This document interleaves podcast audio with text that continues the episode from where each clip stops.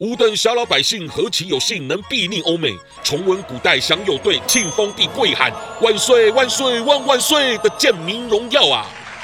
万岁！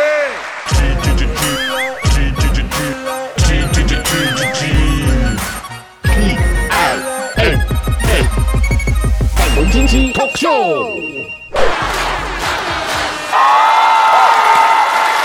各位朋友，大家好，我是粉红鸡。大家最近肯定特别崇拜庆丰帝吧？如果还有人问庆丰帝是谁，那真的对咱们中国共产党历史上首位才刚连三任登基的习主席大不敬呢。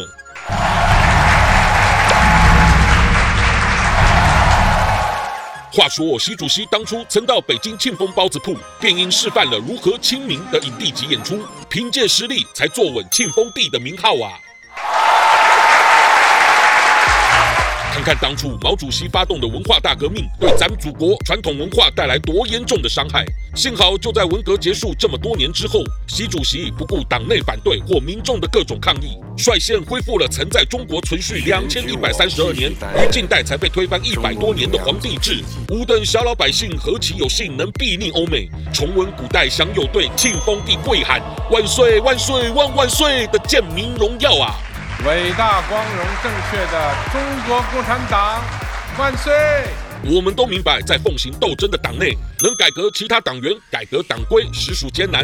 但对于小时候就能办到一个人竟能挑起两百斤扁担、十里山路不换肩的庆丰帝，就证明了这颗苗子根本不是正常人类。我写的太好了。所以我只想提醒前主席胡锦涛老爷，您还能出席二十大，坐在庆丰帝身边时，就该学学另一边的李克强如坐针毡的觉悟，何必落得在全球关注的画面中被公开羞辱的嫁出去，岂不太悲剧？如今总理及诸多常委高官职位已正式都由习家军的血脉接手，这才像一名真正独揽霸权的皇帝样嘛！真的要笑死了。至于台下刚有观众问我，上一回十九大习主席强调的共同富裕将有何进展？傻了吗？谁问的还不快回家躺平？先把最新版的习思想读了个遍，你才能领略中国百姓的未来要如何当庆丰帝听话的好韭菜啊！我是粉红鸡，谢谢大家。